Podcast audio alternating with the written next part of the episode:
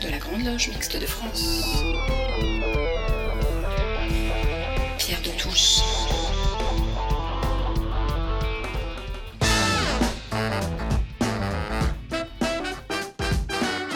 Les débats de Pierre de Touche.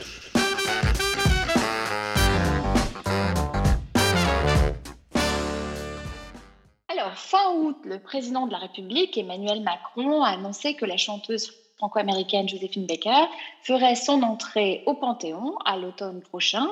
La date de la cérémonie n'a pas été choisie au hasard puisqu'il s'agit de la date anniversaire à laquelle elle a obtenu la nationalité française. Joséphine Baker sera ainsi la sixième femme à faire son entrée au Temple des grands hommes, mais la première femme noire à la fois chanteuse, actrice, danseuse, meneuse de revue. Si Joséphine Baker est connue pour avoir été un personnage de l'avant-garde artistique en France, Joséphine Baker a été aussi une grande militante noire américaine, particulièrement impliquée dans le combat contre le racisme, puis euh, contre l'antisémitisme. Initiée à la Grande Loge féminine de France en 1960 au sein de la respectable loge La Nouvelle Jérusalem, elle s'est également beaucoup impliquée pour la cause des femmes et puis, il faut le souligner, nous y reviendrons, elle fut très impliquée dans la résistance pendant la Seconde Guerre mondiale. Alors, à quelques semaines de son entrée au Panthéon, qui est donc prévu le 30 novembre prochain, nous avons souhaité vous proposer un débat avec Brian Becker, qui est son fils et qui est auteur de Joséphine universelle, un livre qui paraîtra aux éditions du Rocher le 17 novembre prochain. Bonjour Brian. Bonjour. Laurent Kipferman, euh, qui est franc-maçon, essayiste, auteur de nombreux ouvrages et de récemment rassemblé, qui est paru aux éditions d'Hervy. Bonjour Laurent. Bonsoir Élise. Et de notre nouveau grand maître, Christiane Vienne. Bonjour Christiane. Bonjour Élise. Et nous avons choisi d'intituler ce débat Joséphine l'universelle. Alors je dois dire que nous avions choisi d'intituler ce débat Joséphine l'universelle quand euh, nous avons appris que Brian Becker a publié un livre qui s'intitule euh, Joséphine l'universelle et il nous a gentiment euh, autorisé à utiliser le titre de son ouvrage pour ce débat. Alors pour commencer ce, ce débat, je voudrais poser une question à, Brian Becker. Joséphine Becker, ce n'est pas que la danseuse et la meneuse de revue, c'est la figure de la défense des libertés.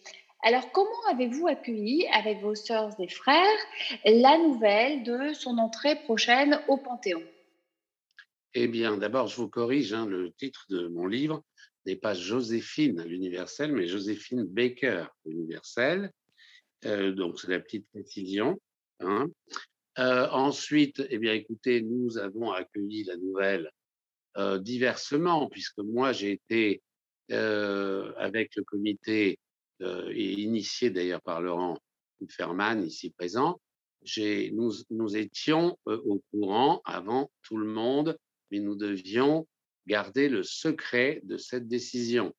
Donc, moi d'abord, je dois dire que j'ai suivi toute la campagne, donc ça a été par à coup, et que donc la surprise pour moi était moins grande que pour ma famille. Euh, ensuite, je pense que l'émotion et la fierté ont été les mêmes euh, de la part de tous les membres de la tribu. Euh, et, mais je dois dire que voilà, pour moi, c'était un peu particulier, car au fur et à mesure des étapes de notre campagne, j'ai deviné et compris, et Laurent également, euh, que euh, nous allions peut-être vers une décision euh, favorable de la part du président. Alors, on va refaire un peu d'histoire. Pourriez-vous nous rappeler brièvement comment Joséphine Baker est arrivée en France? Alors, si on fait bref, elle a quitté sa, sa, ville natale de Saint-Louis dans le Missouri euh, euh, elle, y vivait dans un quartier très pauvre avec sa maman noire.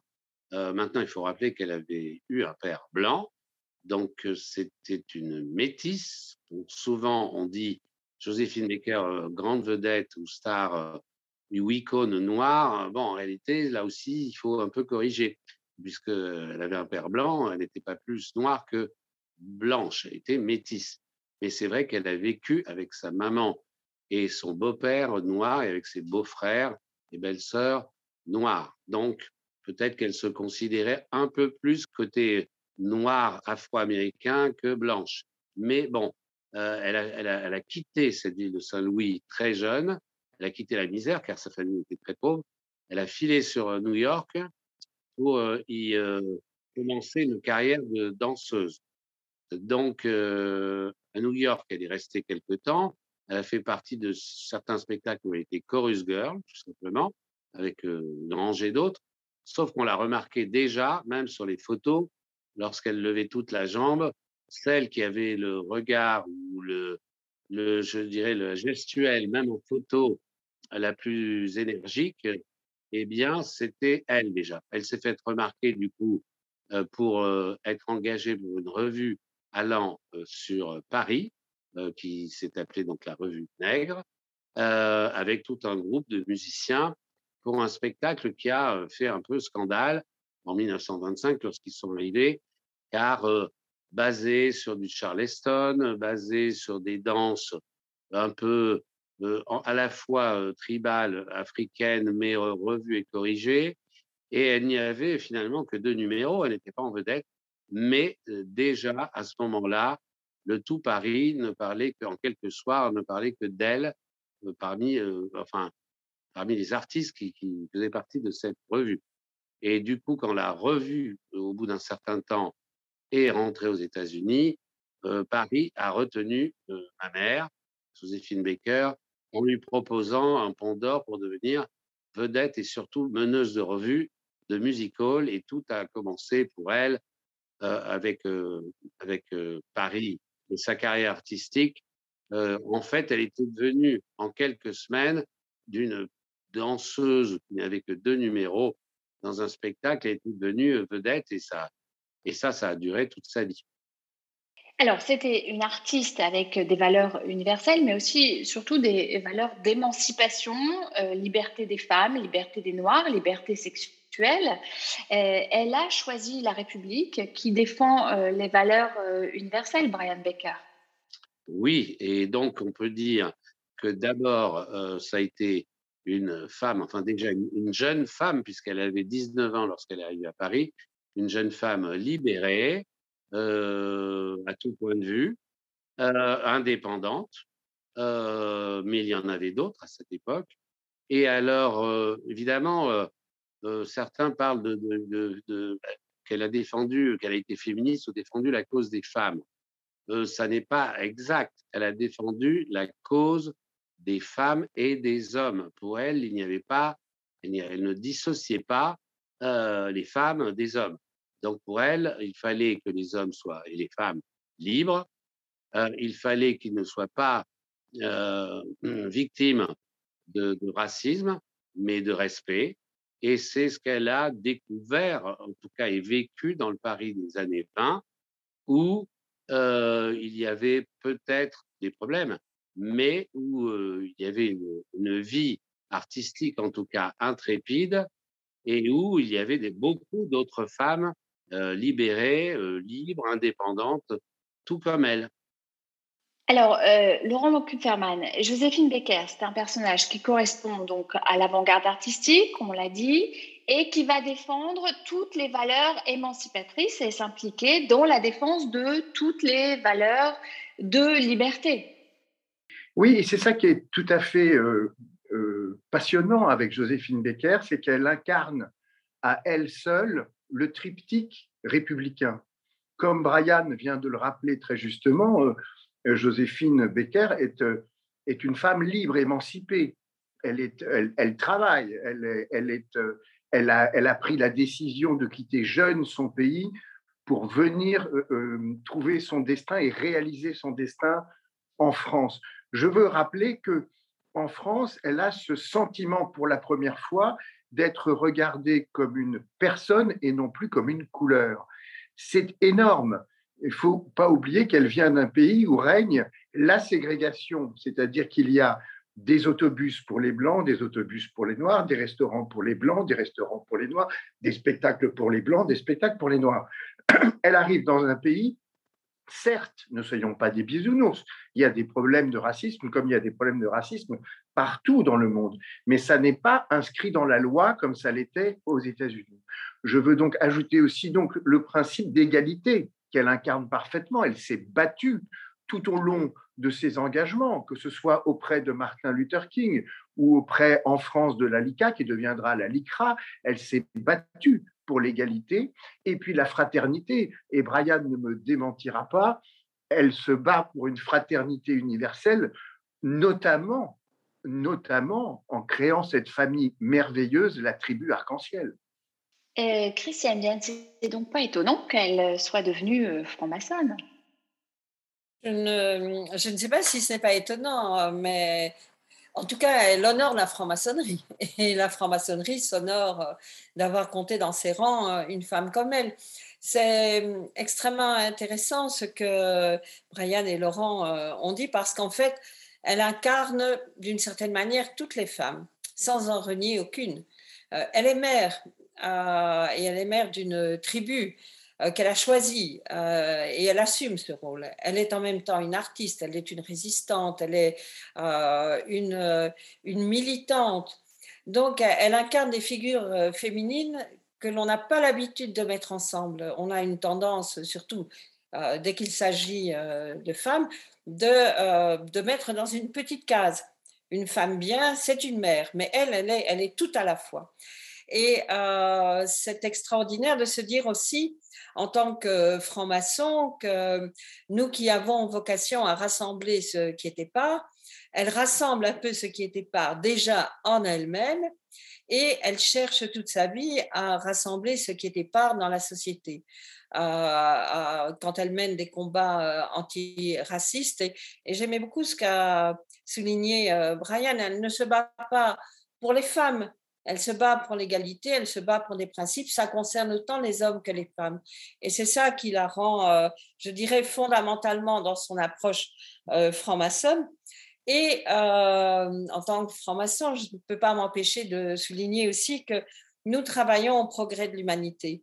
Mais qu'est-ce que c'est que le progrès de l'humanité si ce n'est justement participer à tous les combats qu'elle a menés et qui, pour la plupart d'entre eux, sont loin d'être terminés? Donc, d'une certaine manière, elle incarne aussi euh, les valeurs de la franc-maçonnerie. Brian Becker, Christian Vienne soulignait euh, à l'instant l'universalisme euh, a beaucoup défendu euh, Joséphine Becker. Elle s'est beaucoup engagée dans la résistance parce que c'était insupportable que la France soit balayée, battue. Euh, Est-ce que cet euh, engagement dans la résistance était une évidence? Comment s'est passé son engagement au service de la France libre? Eh bien, pour résumer, dès que la déclaration de guerre euh, en 39 euh, a été donc officielle, euh, ma mère a tout de suite compris, puisqu'on savait déjà depuis plusieurs années que le régime hitlérien et nazi était basé sur de l'antisémitisme et du racisme en général, et sur une domination de l'Europe et éventuellement du monde, euh, elles, comme d'autres personnes, ont décidé de s'engager dès qu'ils l'ont pu euh, auprès de euh, forces qui refusaient, euh, contrairement bon, au maréchal Pétain, qui refusaient non seulement la capitulation, bon, au niveau militaire, il n'y avait pas grand-chose à dire, mais la capitulation, j'allais dire, mentale. Et, et, donc, elle a rejoint et proposé ses services aux forces françaises libres à la suite de l'appel du général de Gaulle considérant, et il faut bien revenir là-dessus, que la France l'avait accueilli, l'avait euh, aimé, on avait fait une grande vedette. Euh, euh, elle, pour elle, il était tout à fait normal et, logique et bah, de, d'entrer en résistance et de servir la France, la vraie France pour elle, donc celle qui ne pouvait pas accepter les lois euh, antisémites, les lois racistes et, euh, et, un état de dictature. Donc, elle a proposé ses services au départ euh, à des services de renseignement qui allaient devenir assez vite des services de renseignement qui devaient se cacher et, agir dans l'ombre. Et au départ, évidemment, les, les, personnes en question, notamment celui qui allait devenir son supérieur hiérarchique au moment où il est devenu agent de renseignement, se demandaient si c'était sérieux de sa part et surtout que, comment pouvait-on utiliser une vedette de music hall. Par la suite, ils ont fini par lui proposer de, en, tant qu'agent de renseignement, de collecter d'abord le plus de renseignements possible euh, partout où elle pouvait passer ou euh, se produire, ou à, des réceptions, euh, à des réceptions il pouvait y avoir des, politiques en tout genre. et, c'est ce qu'elle a fait pour commencer. Ensuite, plus tard, elle est passée, elle elle est allée en zone libre dans son château pour protéger son ex-mari euh, Jean Léon Lévy, la famille de celui-ci, des résistants de tous bords, c'est-à-dire euh, communistes, gaullistes, euh, donc les cacher et après finir par tous les faire exfiltrer avant que la zone libre ne soit elle-même occupée.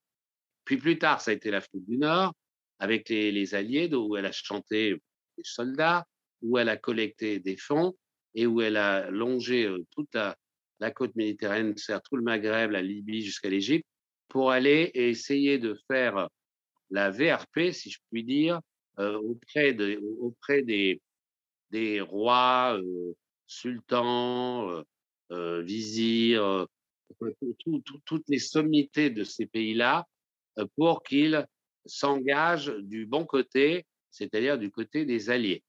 Alors, Laurent Kupferman, de fait, Joséphine Baker était déjà euh, française quand la Seconde Guerre mondiale a éclaté, mais euh, c'est comme le symbole que tout le monde peut entrer dans la République et défendre les valeurs de la République et de la France. Les étrangers qui se battent pour la République appartiennent à la République.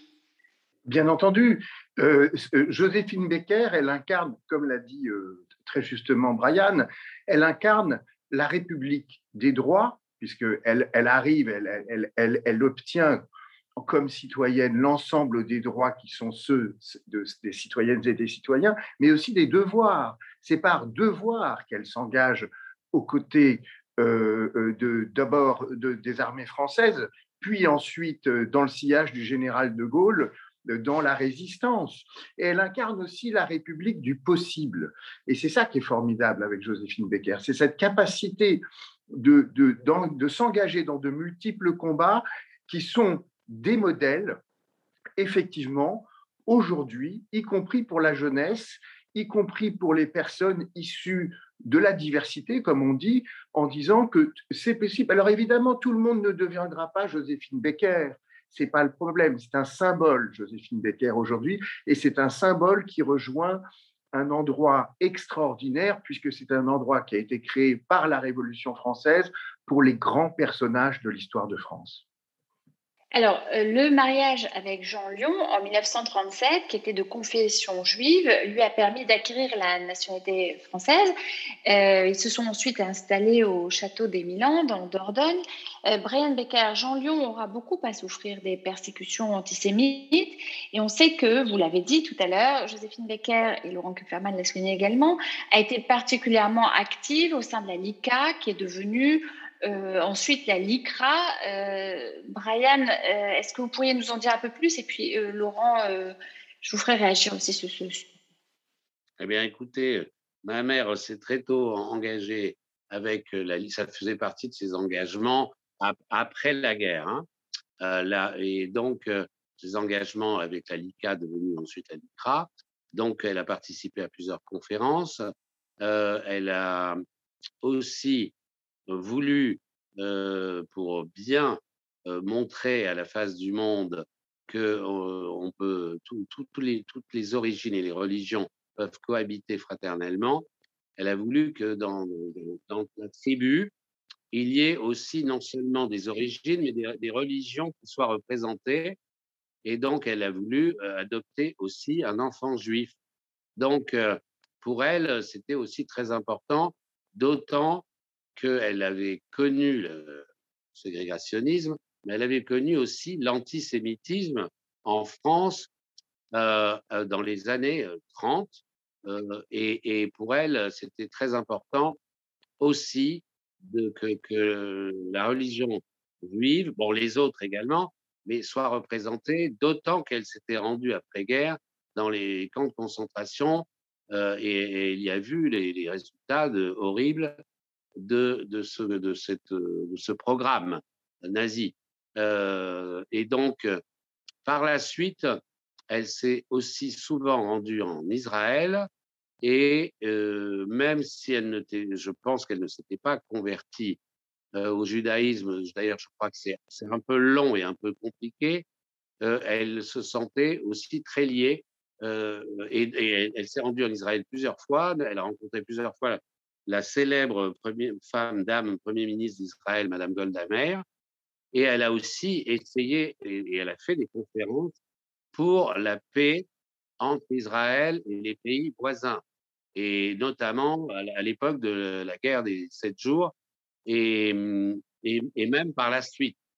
Donc tout cela, ça faisait partie de, de ses engagements, et la LICRA, euh, c'était euh, pour elle, c'était équivalent à ses engagements avec les droits civiques aux États-Unis, où elle a suivi Martin Luther King, euh, le pasteur King, et où elle a donc pris la parole euh, elle-même le, jour où le pasteur euh, Martin Luther King a fait son rêve, son fameux discours euh, J'ai fait un rêve. Et Laurent Kupferman.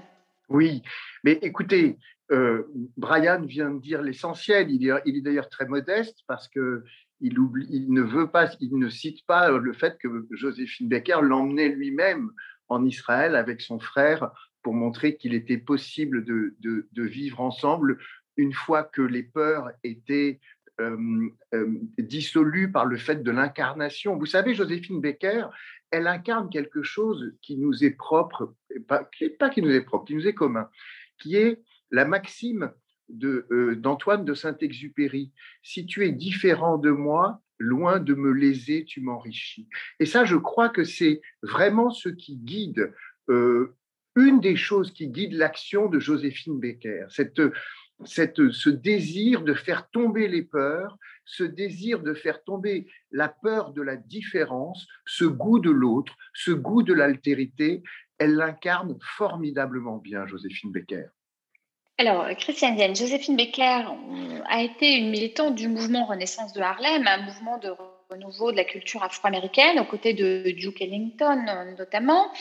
Euh, Brian Baker vient de parler de son engagement aux côtés du pasteur euh, Martin euh, Luther King, dont ce mouvement, pardon, avant de Renaissance de Harlem, ce mouvement de l'entre-deux-guerres, eh bien promenait l'émancipation des Noirs américains qui étaient confrontés à la ségrégation raciale depuis euh, l'abolition de l'esclavage en 1865. On sait que les francs-maçons ont été euh, particulièrement euh, mobilisés sur ces questions. Est-ce que vous pourriez nous en dire un peu plus? Je dirais que les, les francs-maçons ont été mobilisés sur ces questions, mais il n'en demeure pas moins euh, qu'aux États-Unis, pendant très longtemps, les Noirs n'étaient pas admis dans les loges maçonniques.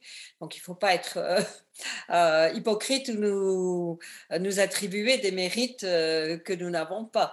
le combat pour l'émancipation, ce sont, ce sont les Noirs qui l'ont mené eux-mêmes avec courage.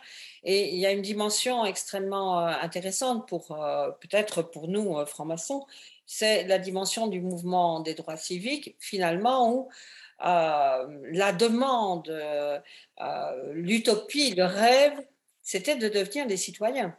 Un citoyen euh, comme tous les autres, comme tous les Blancs qui vivaient aux États-Unis. Et c'est sans doute peut-être une des raisons pour lesquelles Joséphine Baker et, d'autres artistes américains se sentaient si bien en France. Tout à fait. Parce que c'est vrai qu'il y avait du racisme, certainement. Euh, être euh, un citoyen à égalité des autres n'enlève pas, euh, ne gomme pas le racisme. Mais en France, ils étaient considérés comme des citoyens.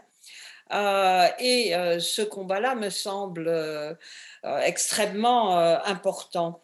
La question de la, ségrégation, est-ce que euh, suffit pas d'être franc-maçon pour euh, pouvoir se draper de toutes les vertus euh, Mais en principe, lorsque l'on devient franc-maçon, cela veut dire que l'on s'engage à, travailler sur soi, à devenir meilleur. Et peut-être que l'on est plus sensible à ces questions d'égalité. Euh, maintenant, moi, je suis profondément euh, admirative de ceux qui se sont battus pour les droits civiques, pour l'égalité, qui parfois y ont laissé leur vie. et ce qui me touche beaucoup, c'est de me dire qu'aujourd'hui, ces combats ne sont pas terminés. Alors, c'est vrai que la franc-maçonnerie d'aujourd'hui est beaucoup plus impliquée, du moins en France, dans euh, les combats contre le racisme, pour euh, l'égalité. Et euh, nous pouvons nous en honorer. mais d'une certaine manière, les valeurs qui nous semblent si naturelles de liberté, d'égalité, fraternité, euh, même chez nous, elles sont encore à travailler, à améliorer. Et euh, le franc-maçon, il vit dans la société qui est la sienne aujourd'hui. Euh, et il peut contribuer à ce travail. Mais des femmes comme Joséphine Baker, comme des hommes comme Martin Luther King ont tracé une voie. Ils ont tracé une voie qui est loin d'être aboutie et il n'y a pas pour le moment on ne peut pas dire que l'on puisse se réjouir euh, de vivre dans des sociétés euh, qui soient euh, totalement libérées des a priori, du racisme, de la violence. Donc le chemin, elle nous montre le chemin, mais il est encore long à parcourir. Euh, Joséphine Becker-Laurent Kupferman euh, a manifesté en faveur du général de Gaulle en mai 1968. Euh, C'est surprenant ou ça ne l'est pas? Pas du tout surprenant. Joséphine Becker est gaulliste. Donc, est gaulliste depuis son engagement dans le sillage du général de Gaulle. Elle était, Brian l'a dit en filigrane, euh, mais je vais aller un petit peu plus loin. On parle souvent de, des informations qu'elle transmettait via euh, des l'encre sympathique sur euh, ses partitions.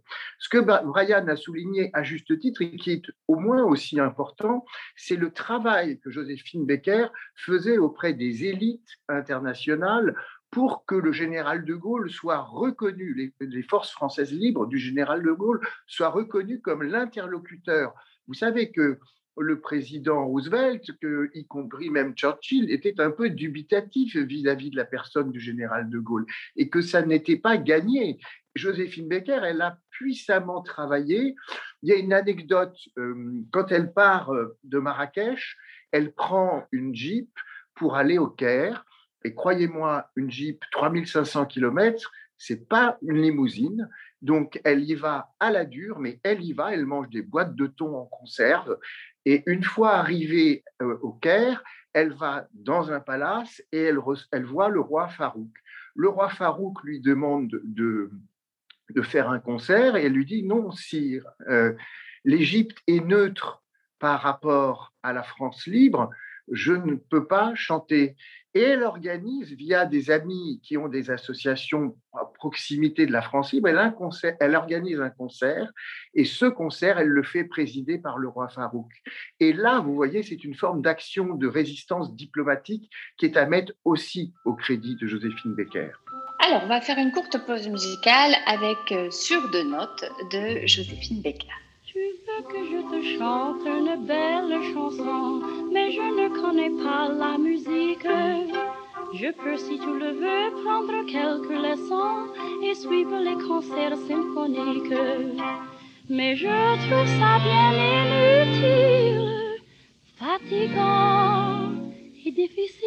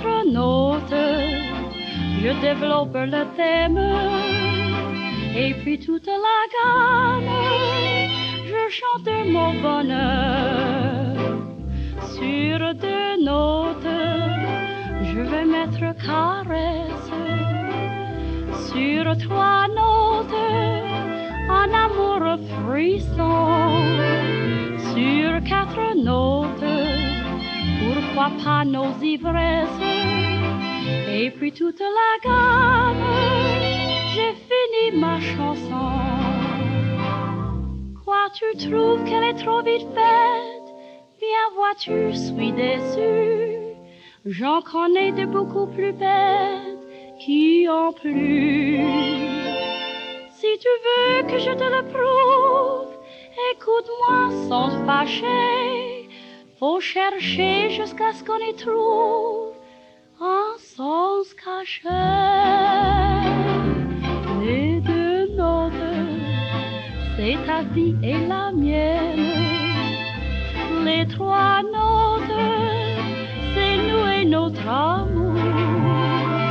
Les quatre notes sont nos mains qui se tiennent. Et puis toute la gamme se traduit par toujours.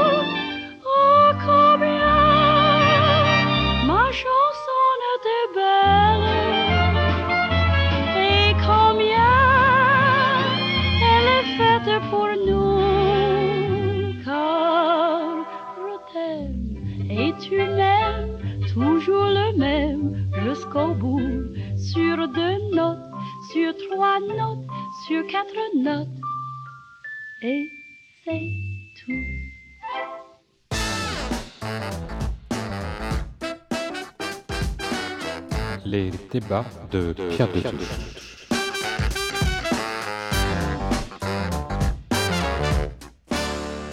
Alors, dans quelques semaines, euh, Joséphine Becker fera son entrée au Panthéon. Ce sera le 30 novembre prochain.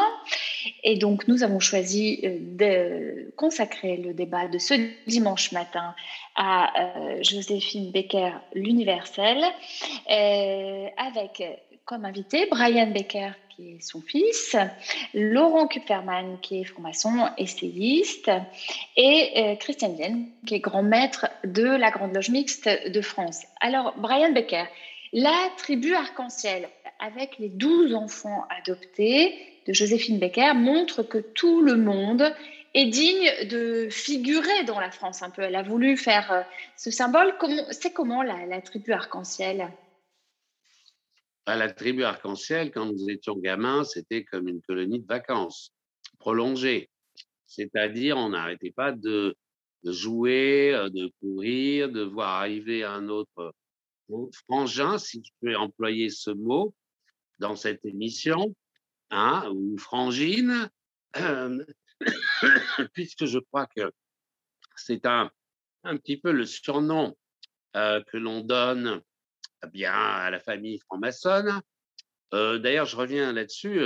euh, il est évident que si ma mère est entrée en, maçonnerie, elle ne nous en a jamais parlé car nous étions trop jeunes, mais c'est sûrement parce qu'elle a considéré que les objectifs de fraternité universelle étaient les mêmes que les siens, enfin ceux de la franc-maçonnerie, donc qu'il fallait euh, participer et, être aussi aux côtés, en tout cas, de cette loge et de cette euh, grande confrérie, si je puis dire. Alors maintenant, pour en revenir à votre question, voilà, nous, c'était, on, a- on vivait dans un château euh, avec un grand parc, on était nombreux, donc euh, à la base, c'était bah, une grande famille et donc de j'allais dire, de toutes les couleurs et de toutes les religions à la base. Bon, cela dit, notre mère n'a pas voulu trop insister sur les religions. Elle, elle était croyante, elle était à la base de baptiste, mais elle nous disait, vous savez, euh, toutes les religions, c'est le, même Dieu en réalité, sauf que ce, sont les, j'allais dire, le, les, rituels, les, mots euh, qui changent de temple à synagogue ou église, euh, bon bref, mais on, croit tous dans le même Dieu qui, n'a peut-être pas le même nom, mais tout ça, c'est bon. Après, ce sont des, j'allais dire, des détails. Maintenant, plus tard, vous verrez vous-même si vous avez envie de suivre une religion, celle de votre origine ou non.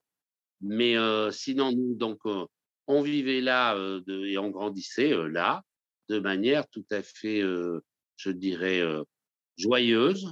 Bon, avec les petits camarades du village ou de l'école communale, c'était ça se passait pas mal aussi, même s'il y avait quelques petites remarques de certains ou des petites blagues sur les couleurs de peau. bon, en réalité, ça n'était pas très grave. Bon, ma mère, à un moment donné, l'avait mal pris à l'école communale. On traite un, de mes frères de Blanche-Neige ou, etc. Et elle nous avait retiré de l'école communale pendant un an pour qu'on fasse cours avec des profs particuliers. Et finalement, l'année suivante, bon, elle s'est elle s'est rendue un peu à la raison parce qu'elle pouvait des fois être un petit peu extrême. Hein. Et bref, c'était pour la bonne cause, mais bon, on est retourné après dans les écoles ou dans les collèges. Et, voilà, on a grandi. Et, le, plus important, c'est qu'on est resté unis. C'est ce qu'elle souhaitait. Et c'est ce qu'elle a pu vivre avant de nous quitter, puisque chaque fois que nous faisions des bêtises, en cassant des vitres avec le ballon, ou enfin bref, euh, jamais nous ne nous dénoncions. Et pourtant, dans ces cas-là, nous pouvions être tous punis collectivement, genre privé de repas ou, euh, ou plus petit, bon, c'était les fessées.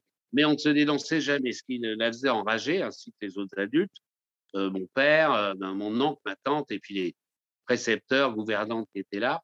Mais en réalité, bon, ils enrageaient tous, mais ma mère finalement avait dit à des amis euh, comme ça, euh, dans, une fois dans son bureau, j'étais moi passé un peu par hasard en, jouant à cache-cache dans le château, et j'avais entendu dire à des amis, bon, c'est énervant, c'est enrageant de ne jamais savoir qui a fait la bêtise, mais en réalité, je ne vais pas leur dire, mais je suis très, je suis très heureuse de voir qu'ils sont solidaires. Je crois que, je crois que j'ai réussi ma tribu, mais chut, je ne vais pas leur dire, évidemment. Alors, Christiane Vienne, euh, Joséphine Baker, on l'a dit, c'est une figure de l'antiracisme. Et à ce titre, eh l'entrée euh, prochaine au Panthéon, dans le contexte actuel d'exacerbation des identitarismes, eh c'est un signe fort.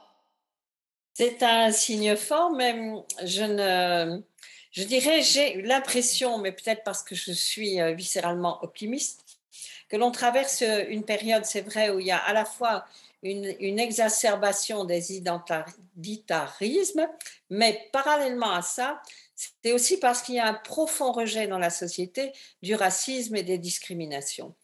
et je pense que ça, c'est extrêmement positif euh, qu'une femme puisse dire euh, je n'accepte pas qu'on me tripote sans mon accord. Euh, qu'un homme puisse dire je veux être traité comme n'importe qui, quelle que soit ma couleur de peau. Et donc, je pense qu'il y a une évolution dans la société où il y a aussi une prise de conscience de ce que l'on est. Et une différence, ce n'est pas nécessairement une discrimination. Les différences, elles enrichissent la société. Donc, plus la société est mélangée, plus il y a une espèce de, de melting pot euh, dans ce qui tue aujourd'hui notre société et qui crée aussi euh, le climat dans lequel on vit, c'est que l'on a créé des ghettos et que chacun, quelque part, est enfermé dans sa communauté. Il faut beaucoup de courage, comme l'a fait Joséphine euh, Baker, pour pouvoir sortir euh, des, des, ghettos mentaux et sociétaux dans lesquels on vit. Mais donc, les, autant les différences s'enrichissent, autant les discriminations renforcent les séparations. Donc parfois, on, a un discours un peu euh, culpabilisant euh, vis-à-vis euh, de ceux qui expriment les discriminations qu'ils subissent. Mais, mais ce n'est pas contre les victimes qu'il faut réagir, c'est contre la discrimination. Et je pense que là, on n'a on a, on pas fini.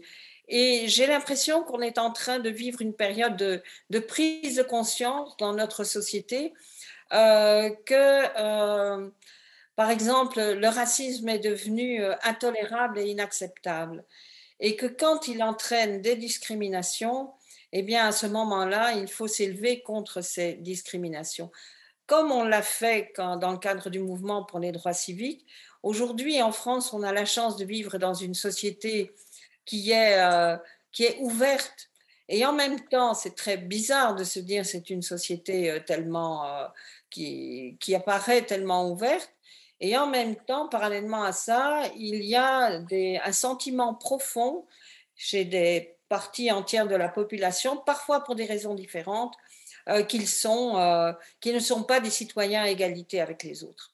Euh, et donc, je ne pense pas qu'il faille fermer les yeux devant ça, qu'il faut pouvoir écouter certains messages et se dire comment peut-on rassembler et vivre les différences, accepter les différences sans accepter les discriminations. Et je pense que ça fait partie un peu de la, du prolongement des réflexions qui ont été menées à, un moment à travers Joséphine Baker et, d'autres aussi, et que son entrée au Panthéon, c'est une manière de renvoyer un message qui est de dire, regardez, dans la société française, il y a des héros, euh, des gens que l'on honore, euh, quelle que soit leur, la couleur de leur peau, quel que soit leur sexe. Euh, et ça, c'est un message qui me semble, euh, on a besoin de ça aujourd'hui. Oui, j'enchaîne sur ce que vous venez de dire, euh, qui, qui, est que beaucoup de gens ont fait cette même réflexion, Madame. Donc, avec l'entrée de Joséphine Baker au Panthéon, il y a une note d'espoir par rapport aux problèmes que nous connaissons aujourd'hui. Et d'ailleurs, ça figure, si je puis dire, ressort d'autant plus que nous connaissons donc ces problèmes. Alors, vous avez parlé d'identarisme, moi je dirais de communautarisme. Euh, certains disent aussi bon, de racialisme. De, n'oublions pas aussi d'intégrisme. L'intégrisme, ça n'est pas la fraternité universelle, ça fabrique euh, le contraire, puisque ma mère parlait d'éducation. Elle, a tenu à ce qu'on ait une éducation vraiment en tolérance et en ouverture. Et elle disait quand il y a une mauvaise éducation ou un manque d'éducation, on, peut avoir des problèmes tels que ceux qu'on vit aujourd'hui. Donc, en dehors même de, de l'intégrisme dont je vous ai parlé ou du communautarisme ou des communautarismes divers, rappelons-nous aussi que c'est par mauvaise éducation à la, maison ou par manque d'éducation qu'il y a aussi donc les racismes divers, l'antisémitisme, l'homophobie, le sexisme, les violences sur l'individu et, également, et également en partie le terrorisme. Pour continuer euh, sur, euh, sur euh, ce point-là, le, Panthéon eh bien, célèbre les grands hommes et les grandes femmes. Laurent Kupferman, Joséphine Becker eh bien, sera la première femme alors métisse du coup, à faire son entrée dans ce temple de la République. Oui, mais je, pense que, comment dire, c'est à la fois une très belle chose, mais qu'on ne peut pas la réduire à ça, Joséphine Becker. C'est d'abord et avant tout une personne qui s'est engagée dans tous les moments de sa vie. Et, Évidemment, c'est très bien qu'il y ait une femme de plus au Panthéon. Il n'y en a évidemment pas assez, on est bien d'accord. Évidemment, c'est formidable qu'elle rejoigne Félix Eboué euh, pour illustrer la diversité. Mais, mais ne réduisons pas, n'essentialisons pas les personnes en fonction et de leur genre et de leur couleur de peau. Encore une fois, nous serions à l'inverse du message de l'universalisme que nous voulons, euh, je crois, porter il faut rappeler que l'universalisme, évidemment, ça n'est pas l'uniformité. Donc c'est la différence. Mais c'est le fait, l'universalisme, c'est cette capacité à dépasser nos différences et à nous réunir dans quelque chose qui nous dépasse, que ce soit la nation ou que ce soit plus simplement notre appartenance au genre humain. Et c'est ça le message de la République française. C'est en ça que euh, Joséphine Becker, Becker pardon, incarne l'universalisme à la française. Euh, Brian, allez-y. Je me permets bah, d'ajouter à ce que vient de dire Laurent que effectivement, euh, il ne faut pas réduire l'entrée de ma mère à son sexe et à sa couleur de peau. Ce serait quelque part la trahir. Tout à fait. En réalité, c'est avant tout un être humain et un être humain qui va être donc honoré. Et elle aurait pu être euh, homme, elle aurait pu être euh, blanc euh, ou asiatique, ou enfin bref, elle aurait pu être blanche, donc surtout un homme blanc. Et d'ailleurs, il y en a évidemment au Panthéon.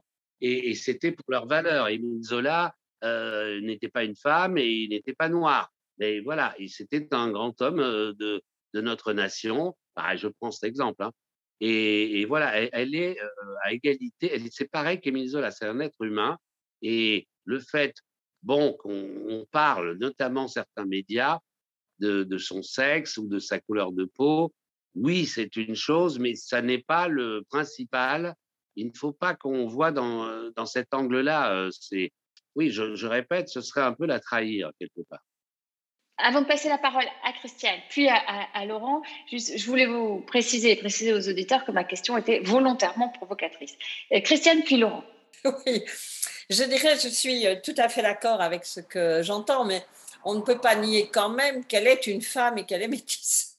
Euh, et euh, ça fait partie profondément de son identité. Donc l'universalisme ne doit pas non plus euh, gommer ce qui constitue peut-être la richesse des différences.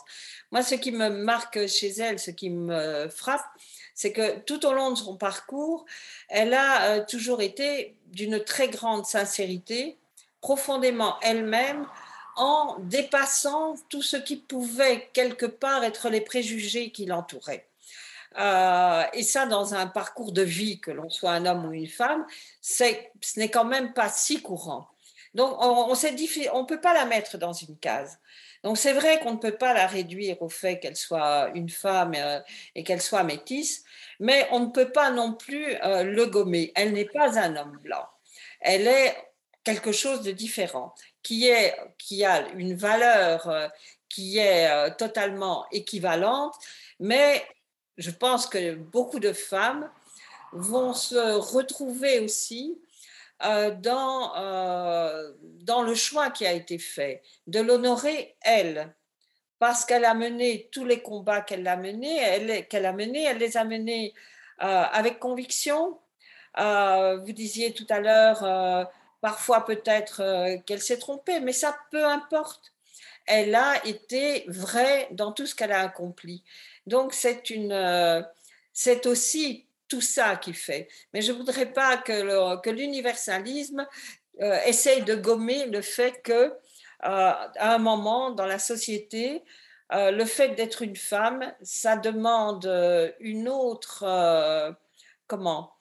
L'émancipation pour une femme a des nuances très différentes de ce qu'elle prend pour un homme en fait, sa, sa, présence au Panthéon rencontre tout de même un, très large consensus social. Moi, j'ai pas lu d'article où on dit pourquoi elle, euh, euh, où il y a, j'ai pas entendu même dans le discours des voix s'élever pour dire euh, bon, il ne faut pas qu'elle soit là. Non, si elle attire ce consensus, c'est quelque part aussi euh, parce que dans la société française telle qu'elle se compose aujourd'hui, euh, ce qu'elle incarne fait que beaucoup de gens se retrouvent en elle.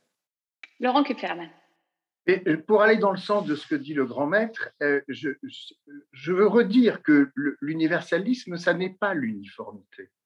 Et que, effectivement, ce, ce, que porte Joséphine Becker d'un point de vue symbolique, il y a aussi sa singularité, ces singularités que nous évoquons. Mais n'oublions pas que la finalité, c'est d'aller au-delà de ces singularités. Donc, ça n'est pas contradictoire. Il n'y a pas, c'est un, faux paradoxe, un paradoxe d'apparence.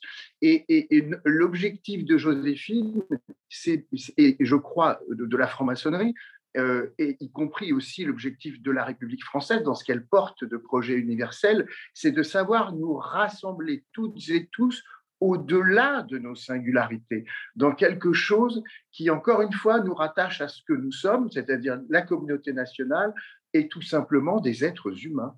Oui, oui. Et Brian Becker. Je voulais ajouter à Madame le grand maître, donc, euh, en tout cas, moi j'ai beaucoup de sympathie pour, pour euh, la franc-maçonnerie, dans le sens que ma mère, si elle y est entrée, c'est pour les raisons que, évidentes de, donc de partage, de solidarité, d'égalité que vous représentez. Donc ça, c'est très important. Et c'est le, c'est le, c'est le, les mêmes buts, c'est les mêmes, c'est la même perspective de, d'un avenir euh, meilleur et plus harmonieux. Et alors maintenant, moi, j'ai, je vous ai entendu, c'est vrai que on ne peut pas, évidemment, on peut pas réduire euh, l'entrée au panthéon de ma mère à, son sexe et à sa couleur, mais il est vrai qu'on ne peut pas non plus oublier que pour une femme, ça n'est pas que comme pour un homme, et que pour une femme de couleur, c'est pas non plus. Et effectivement, là-dessus, on peut vous rejoindre. C'est-à-dire que, comme disait Laurent, c'est bon, c'est peut-être pas incompatible de, de, de, oui, de le préciser, de le rappeler, et pour la société, c'est important, mais aussi de ne pas, parce que certains médias ont tendance vraiment à réduire à fond la caisse et à dire ah c'est c'est l'entrée d'une femme euh, noire euh, au Panthéon, hein, voilà. Euh, enfin en gros on ne parle que de ça, du fait que c'est la première femme noire et artiste de music hall au Panthéon. Oui, c'est vrai, mais eux ils en font trop là-dessus, vraiment. Vraiment ils en font. C'est un peu too much. Mais bon, à la limite, l'important comme vous dites, c'est aussi, et comme le dit Laurent, c'est que c'est un, exemple et, une, personne, une personnalité multifacette et qui s'est engagée et qui a tout donné et qui a été une femme, je dirais, généreuse et authentique. Alors maintenant, pour, pour vraiment vous donner un tout petit exemple, mais là vraiment c'est minuscule, personne personne n'a contredit pour le moment au de ma mère, mais, mais une femme, une femme ces derniers jours a un petit peu raillé cette entrée. C'est une femme célèbre. Il s'agit de Brigitte Bardot, qui a considéré que, euh, que ce qui a été fait autour de Jean-Paul Belmondo et Joséphine Baker est vraiment trop, euh, que ça n'est pas euh, probablement, elle a même dit, je pense que ça n'est pas ce qu'ils auraient souhaité, ni l'un ni l'autre. Dix ans d'ailleurs, Joséphine Baker est une femme incomparable, que j'ai moi-même défendue en télévision pour la sauver de la ruine alors que je ne la connaissais pas. Mais c'est vraiment euh, une entrée au Panthéon et pour Belmondo, une cérémonie aux Invalides. Je trouve que c'est exagéré. Et c'est une femme qui l'a dit. Évidemment, elle ne représente pas les femmes ou même les, les, êtres humains de notre société qui, comme vous le dites, euh, en tout cas jusqu'à preuve du contraire, on n'a on a quasiment pas entendu de voix s'élever contre cette décision. Laurent Kupferman, puis Christiane Vienne. Le Panthéon, c'est pas le top 50. On n'entre pas au Panthéon parce qu'on est célèbre. Donc c'est un faux procès que fait le, que, évoque euh, ce que les, propos de Brigitte Bardot. Ce qui fait que euh, euh, Joséphine Baker rentre au Panthéon, c'est l'apport à l'esprit civique de la nation qu'elle symbolise et qu'elle incarne c'est pas sa notoriété, c'est pas le fait qu'elle ait été une, artiste formidable et illustre, c'est son engagement, c'est ses engagements qui font qu'elle entre au Panthéon parce qu'elle est un modèle, parce qu'elle est un exemple et qu'elle incarne, je le redis, la République du possible. Donc, c'est encore une fois, euh, je veux le redire, cette polémique ou ce début de polémique, pour moi, n'a pas grand sens. Christiane Oui, euh, je, partage ce que vient de dire euh, Laurent, mais je voulais euh, ajouter, c'est la, la, tentation parfois lorsque l'on avance, mais comme le disait si bien son fils, l'image, voilà, femme noire, c'est d'arriver à une étape suivante qui, qui consisterait à dire, ben c'est bon, on en a une, on a le quota. Et donc, euh, ça, euh, je dirais, je pense qu'il ne faut pas se méprendre. Enfin, je crois que Laurent a bien euh, exprimé ce que signifie son entrée au Panthéon. On n'est pas dans une, on n'est pas sur la symbolique simplement de ce qu'elle représente en tant que, que, femme et que femme de couleur, mais surtout, ce qui entre au Panthéon, c'est toutes les actions qu'elle a menées dans sa vie, tous les combats qu'elle a menés, et c'est ça qui est exemplaire. Donc, moi, je connais plein de femmes euh, que je, je ne trouve pas du tout admirables et que c'est pas parce qu'une femme le dit que ça a du sens. Euh, mais l'action qu'elle a menée, en ce sens-là, c'est bien, et, je, le, je tiens à le souligner, c'est bien l'universalité de ce qu'elle représente qui entre au Panthéon. C'est l'exemplarité de son action si elle avait été un homme et mené le même parcours de vie, les mêmes actions, elle méritait, il méritait d'entrer au Panthéon. Donc, je pense effectivement qu'il faut dépasser ces, polémiques tout à fait stériles, mais garder à l'esprit que je suis quand même heureuse qu'aujourd'hui, ici et maintenant, en France, on puisse honorer une personnalité comme elle et les actions qu'elle a menées. Euh, je trouve que ça me, ça me remplit d'une certaine manière. Ça donne un peu de fraîcheur aussi à une situation euh, euh, que l'on peut ressentir dans la société comme un peu bloquée, où chacun reste sur ses positions. Et Laurent Kifferman. Je veux aussi ajouter aux propos auxquels j'abonde, hein, les propos du grand maître, deux choses ça apporte un peu de joie, ça apporte un peu de lumière. Et comme on est dans une société qui n'est quand même pas extrêmement lumineuse et il n'y a pas non plus de motif de se réjouir, eh bien là, ça va nous faire du bien.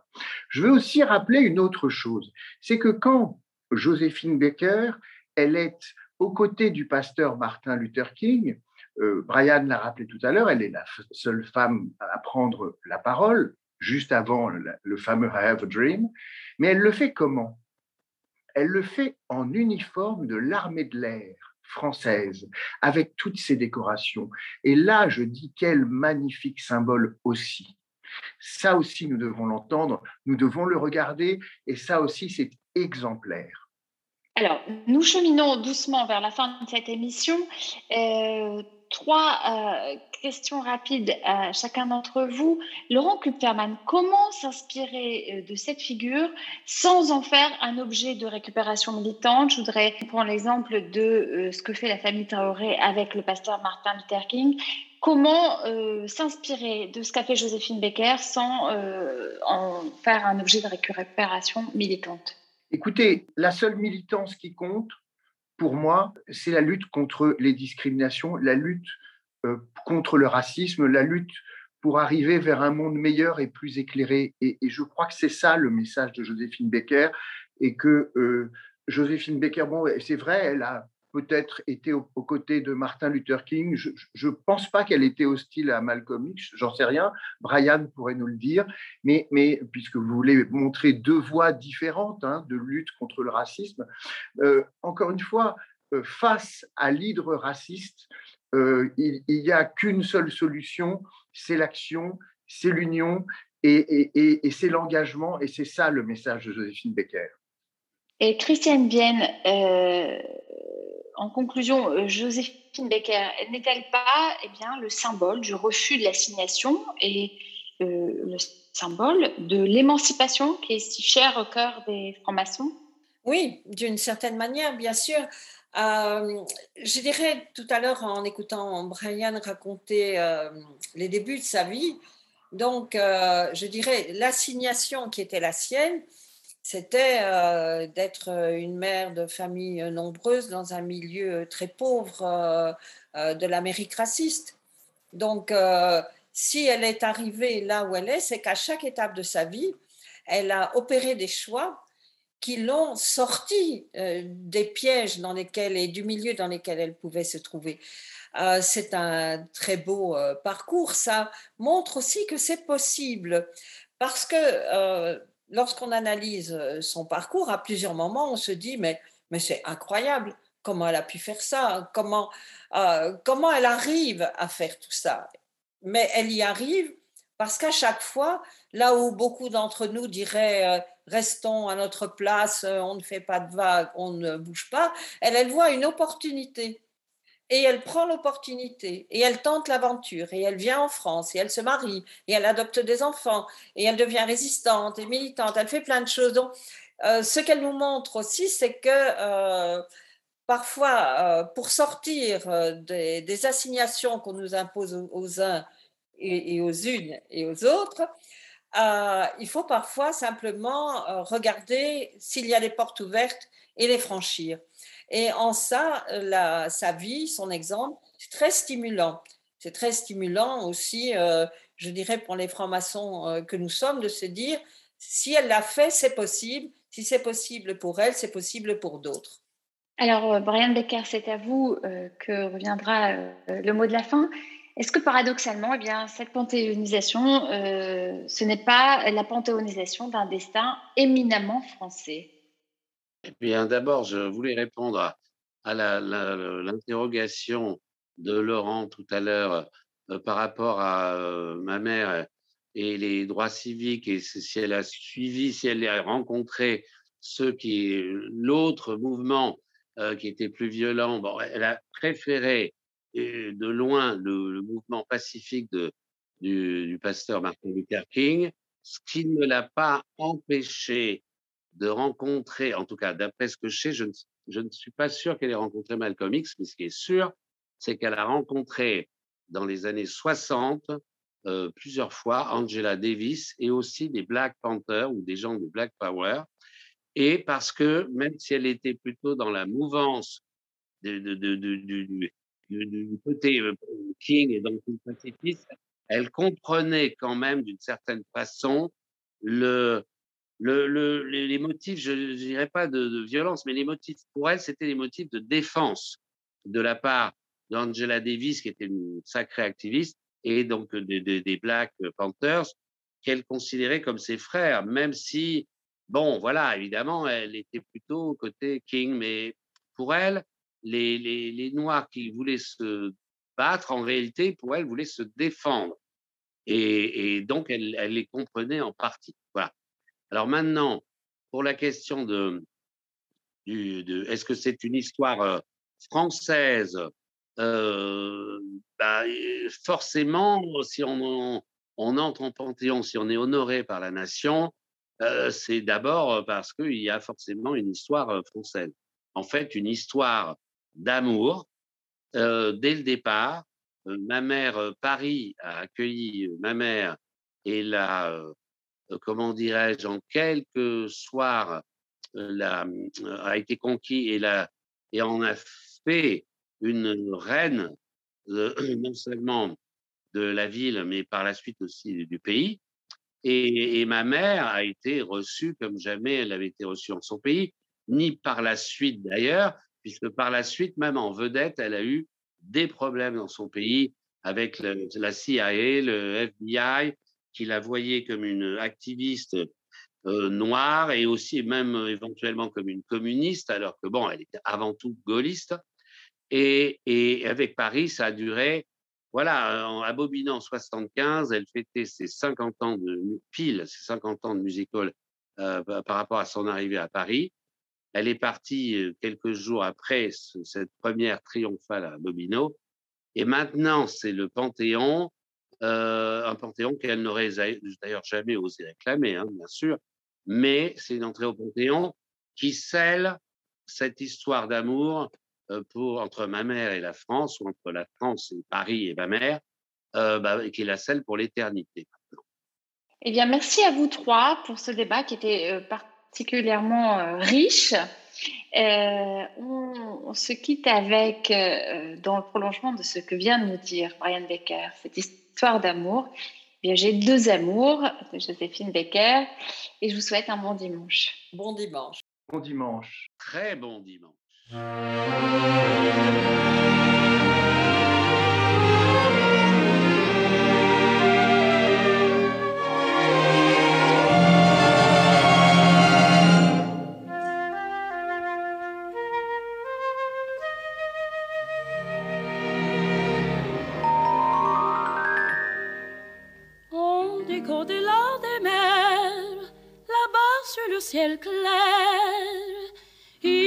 Existe une cité au séjour enchanté. Et sur les grands arbres noirs, chaque soir, vers elle s'en va tout mon espoir. J'ai deux amours,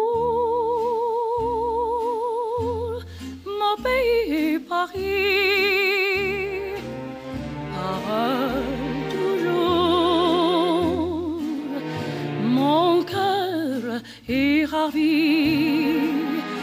ma savane est belle. Mais à quoi bon le ce qui m'en sort